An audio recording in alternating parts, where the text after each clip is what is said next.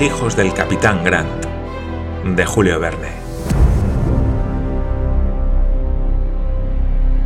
Parte tercera, capítulo 12. Los funerales de un jefe maorí. Kai Kumu unía el título de Akiri al de jefe de tribu, lo que es bastante frecuente en Nueva Zelanda. La dignidad de sacerdote de que estaba revestido le permitía extender sobre las personas y sobre las cosas la supersticiosa protección del tabú. El tabú, común a los pueblos de raza polinesia, tiene por efecto impedir toda relación con la persona o con la cosa tabuada. Según la religión maorí, el que pone una mano sacrílega en lo que está declarado tabú será castigado con la muerte por el dios irritado. Si la divinidad tardase en vengar su propia injuria, no faltarían medios a los sacerdotes para acelerar la venganza. Los jefes aplican el tabú o consagración con un fin político, a no ser que resulte de una situación ordinaria de la vida privada. Circunstancias hay en que un indígena queda consagrado durante algunos días. Queda consagrado cuando se ha cortado el pelo, cuando acaba de sufrir una operación de la puntura sin la cual no se puede pintar el cuerpo de una manera permanente, cuando construye una piragua, cuando edifica una casa, cuando padece una enfermedad mortal, cuando se muere. Si, por ejemplo, un inmoderado o imprevisor consumo disminuye excesivamente la pesca de los ríos o da lugar a que escaseen las patatas, se aplica a las plantaciones y a los ríos un tabú económico que los proteja. Un jefe que quiera alejar de su casa a los importunos consagra su casa, si quiere monopolizar en su exclusivo provecho las relaciones con un buque extranjero, consagra el buque. Si está descontento de un traficante europeo, consagra el traficante. El tabú se parece bastante al antiguo veto de los reyes. Nadie puede tocar impunemente un objeto consagrado. Un indígena en estado de interdicción queda privado de ciertos alimentos durante un periodo determinado. Si es rico, se libra de la severa abstinencia por la asistencia de sus esclavos, que le introducen en el gaznate los manjares que sus manos no pueden tocar. Pero si es pobre, queda condenado a coger del suelo los alimentos con la boca, como si fuese una bestia. En una palabra, esta singular costumbre dirige y modifica las más insignificantes acciones de los neozelandeses. El tabú es la incesante intervención de la divinidad en la vida social tiene fuerza de ley y pudiéramos decir que todo el código indígena, código no discutible ni discutido, se resume en la frecuente aplicación del tabú.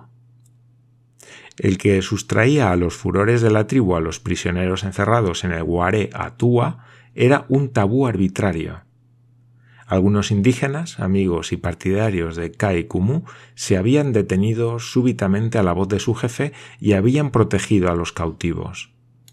No se crea, sin embargo, que Glenarvan se hiciera ilusiones acerca de la suerte que le estaba reservada. Había que pagar con la muerte la que había dado a un jefe, y la muerte en los pueblos salvajes no es más que el último término de un prolongado suplicio.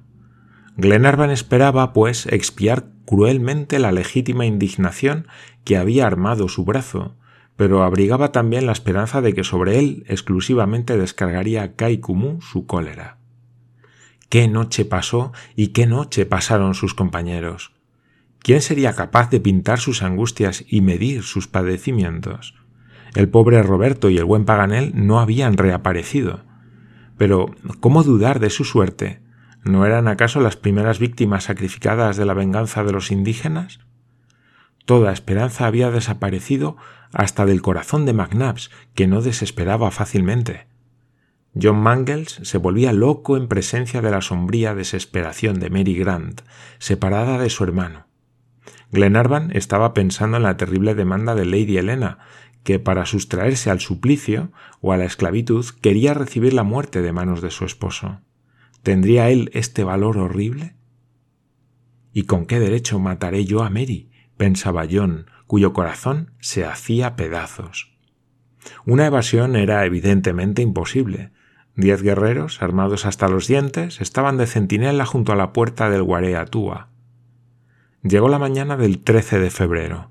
Ninguna comunicación hubo entre los indígenas y los prisioneros defendidos por el tabú.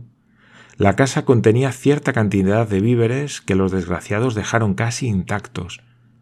El apetito desaparecía delante del dolor. No sobrevino durante todo el día ningún accidente que pudiese inspirar la menor esperanza, ni que modificase la situación en lo más mínimo. Sin duda, la hora de los funerales del jefe muerto y la del suplicio debían sonar al mismo tiempo. Glenarvan se hallaba persuadido de que Kai Kumu había renunciado a toda idea de canje, pero el mayor conservaba acerca del particular alguna débil esperanza. ¿Quién sabe? decía, recordando a Glenarvan el efecto producido en el jefe por la muerte de Kara Tete. ¿Quién sabe si Kai Kumu no está reconocido en el fondo de su alma? No obstante las observaciones de McNabbs, Glenarvan no quería concebir esperanzas. Pasó el día siguiente sin ningún preparativo de suplicio.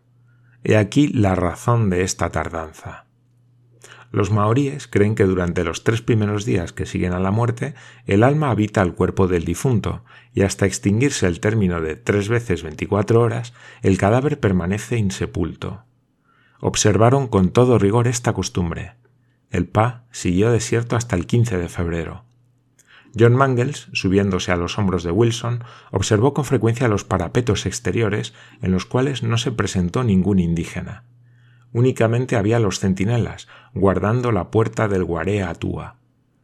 Pero al tercer día se abrieron las chozas y los salvajes, hombres, mujeres y niños, que sumaban algunos centenares de maoríes, se reunieron en el Pa, mudos y tranquilos.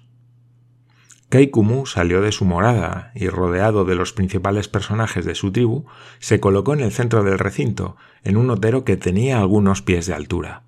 Detrás, a algunas toesas de distancia, los indígenas formaban un semicírculo. Toda la asamblea guardaba profundo silencio. A una señal de Kumu, un guerrero se dirigió a Guareatua. Acuérdate, dijo Lady Helena a su marido. Glenarvan la estrechó contra su corazón. En aquel mismo momento, Mary Grant se acercó a John Mangles. Le dijo Lord y Lady Glenarvan se harán cargo de que si una mujer puede morir a manos de su esposo para librarse de una existencia vergonzosa, una prometida, para salvarse del mismo peligro, puede morir también a manos de su prometido. John, en este instante supremo puedo decíroslo. ¿No soy yo acaso desde largo tiempo vuestra prometida en el secreto de vuestro corazón? ¿Puedo contar con vos, John, como Lady Helena con Lord Glenarvan? Mary, exclamó el joven capitán fuera de sí. Ah, querida Mary. No pudo concluir. Se levantó la cortina y los cautivos fueron llevados a la presencia de Kumu. Las mujeres se resignaban a su suerte y los hombres disimulaban sus angustias bajo una calma que probaba una energía sobrehumana. Llegaron hasta el jefe zelandés. Este no les hizo esperar la sentencia. ¿Has matado a Cara Tete? preguntó a Glenarvan. Lo he matado, respondió el lord. Mañana morirás al salir el sol. ¿Yo solo? preguntó Glenarvan, cuyo corazón latía con violencia. Ah, si la vida de nuestro Tohonga no fuera más preciosa que la vuestra, exclamó Kumu expresando un feroz sentimiento. En aquel momento se produjo alguna agitación entre los indígenas. Glenarvan dirigió alrededor una mirada rápida. Se entreabrió la multitud y apareció un guerrero lleno de sudor y rendido de fatiga. Kai Kumu apenas lo vio, le dijo en inglés, con evidente intención de que le comprendiesen los cautivos. ¿Vienes del campo de los paquecas? Sí, respondió el maorí. ¿Has visto al prisionero, a nuestro Tajonga? Lo he visto. ¿Vive? Ha muerto. Los ingleses le han fusilado. Ya no había salvación para Glenarvan y sus compañeros. Todos, exclamó Kumu, moriréis mañana al rayar el día. Un castigo común esperaba indistintamente a aquellos desgraciados. Lady Helena y Mary Grant dirigieron al cielo una mirada de reconocimiento sublime. Los cautivos no fueron conducidos al Guareatúa. Aquel día debían asistir a los funerales del jefe y a las sangrientas ceremonias que les acompañaban. Un tropel de indígenas les condujo a pocos pasos de un enorme cudi, donde quedaron con centinelas de vista. El resto de la tribu, sumida en su dolor oficial, les había, al parecer, olvidado. Desde la muerte de Kara Tete habían transcurrido los tres días reglamentarios. El alma del difunto había, por tanto, abandonado definitivamente sus mortales despojos. Empezó la ceremonia.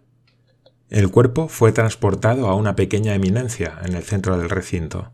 Llevaba un suntuoso traje y estaba envuelto en un magnífico manto de formium. En la cabeza, adornada con plumas, ostentaba una corona de hojas verdes.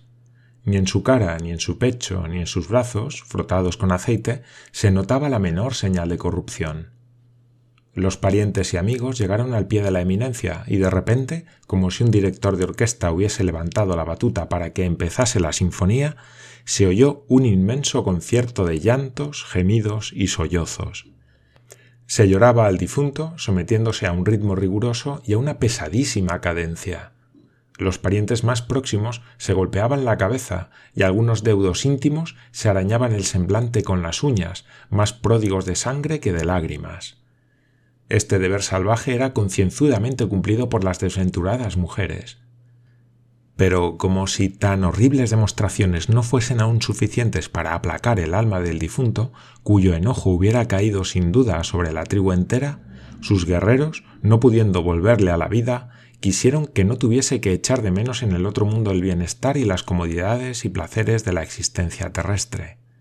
La compañera de cara Tete no debía abandonar a su esposo en la tumba, y ella misma se hubiera negado a sobrevivirle.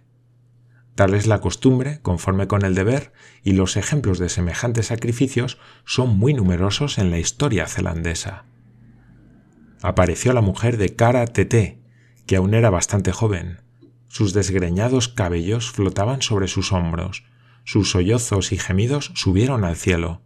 Palabras vagas, recuerdos, frases interrumpidas en que celebraba las virtudes del muerto, entrecortaban sus alaridos y en un supremo paroxismo de su dolor se arrojó al suelo, golpeándolo con la cabeza. Kaikumú se acercó a ella. La desgraciada víctima se levantó, pero el jefe descargó contra ella una poderosa lanza llamada Meré, y la infeliz cayó como herida por un rayo. Resonó entonces un espantoso griterío. Cien brazos amenazaron a los cautivos, aterrados ante aquel horrible espectáculo.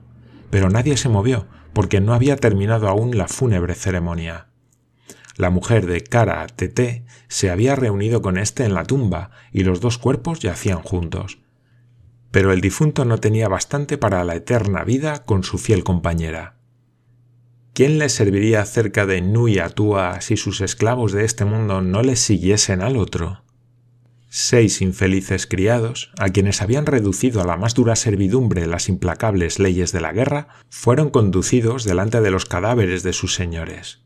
Durante la vida del jefe habían estado sujetos a las más crueles privaciones, habían sufrido mil malos tratos, escasamente alimentados, condenados incesantemente a rudos trabajos propios de bestias de carga, y según la creencia maorí, iban al otro mundo a arrostrar eternamente una existencia tan angustiosa como la de la tierra.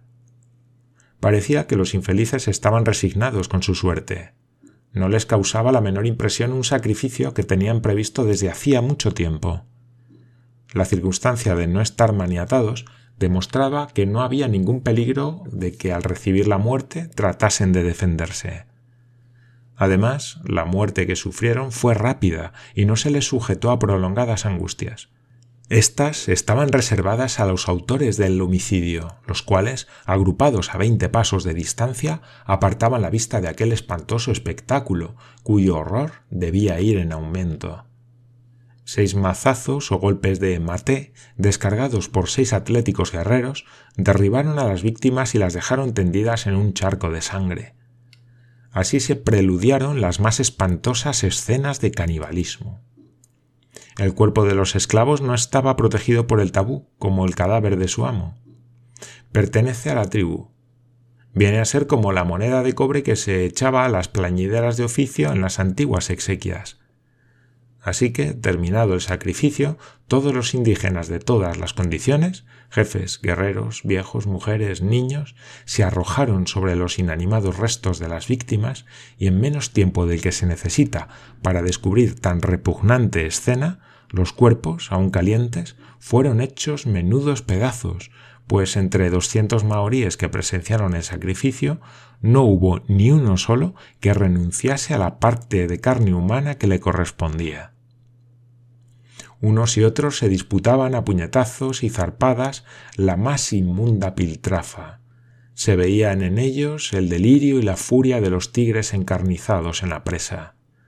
Poco después ardían en varios puntos del Pa inmensas hogueras, infestando la atmósfera el olor de la carne que en ella se asaba, y sin el tumulto del festín, sin los gritos de fruición frenética que salían de todas las bocas al mismo tiempo que mascaban, los cautivos habrían oído rechinar los huesos de las víctimas entre las quijadas de los caníbales. Glenarvan y sus compañeros, anhelosos, jadeantes, procuraban ocultar a la vista de las dos pobres mujeres aquella escena abominable. Comprendían entonces cuál era el suplicio que les esperaba al rayar el alba del día siguiente, y los crueles tormentos que sin duda precederían a su muerte. El horror había ahogado la voz en su garganta. Empezaron enseguida las danzas fúnebres. Fuertes licores espirituosos extraídos del Piper Excelsium, verdadero espíritu de guindilla, activaron la embriaguez de los salvajes. No eran ya seres humanos. ¿No era posible que, olvidando el tabú del jefe, cometieran los mayores desmanes contra los prisioneros? Afortunadamente, Kumu había conservado la razón en medio de la embriaguez general. Otorgó una hora más a aquella orgía de sangre para que, después de llegar a su más alto grado, se fuesen extinguiendo y después se representase el último acto de los funerales con el aparato de costumbre. Fueron levantados los cadáveres de Cara, Tete y de su mujer y se les doblaron los muslos contra el vientre, en conformidad con lo que el rito zelandés prescribe. Tratábase ahora de inhumarlos, no de una manera definitiva, sino puramente provisional, hasta que la tierra hubiera consumido sus partes blandas y dejado solo la osamenta. Se había escogido el sitio de Udupa, es decir, de la tumba, fuera de la fortaleza, a dos millas de distancia de ésta, en la cúspide de un cerro llamado Maungamnamu, situado en la margen derecha del lago. Allí debían ser transportados los cadáveres se trajeron al pie de la prominencia dos féretros muy rudimentarios, o mejor dicho, dos angarillas en que fueron colocados los inanimados cuerpos, muy recogidos, muy doblados los miembros en todas sus articulaciones, obligándoles a sentarse más bien que a estar echados, y se les mantuvo en esta posición por medio de vendajes circulares. Cuatro guerreros cargaron con los féretros, y toda la tribu, entonando de nuevo el himno fúnebre, les siguió procesionalmente hasta el lugar de la inhumación. Los cautivos, siempre vigilados, vieron cómo el cortejo fúnebre salía del primer recinto del Pa, y los cantos y los gritos fueron llegando a sus oídos cada vez más amortiguados. El funerario convoy permaneció media hora aproximadamente fuera de su vista en las profundidades del valle. Después lo volvieron a ver avanzando como una inmensa serpiente por un tortuoso sendero de la montaña. La distancia daba una apariencia fantástica al movimiento ondulatorio de aquella larga columna. Detúvose la tribu a una altura de 800 pies, en la cima del Mangamaru, en el punto escogido para enterrar a Kara Tete.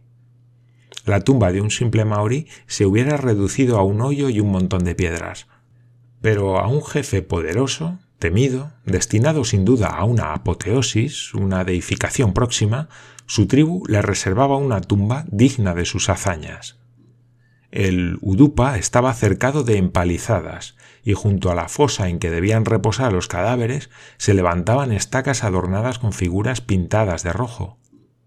Los parientes no habían olvidado que el Guaidona el espíritu de los muertos se alimenta de sustancias nutritivas, como hace el cuerpo durante esta perecedera vida, razón por la cual habían depositado en aquel lugar víveres abundantes y escogidos, y también las armas y trajes del difunto.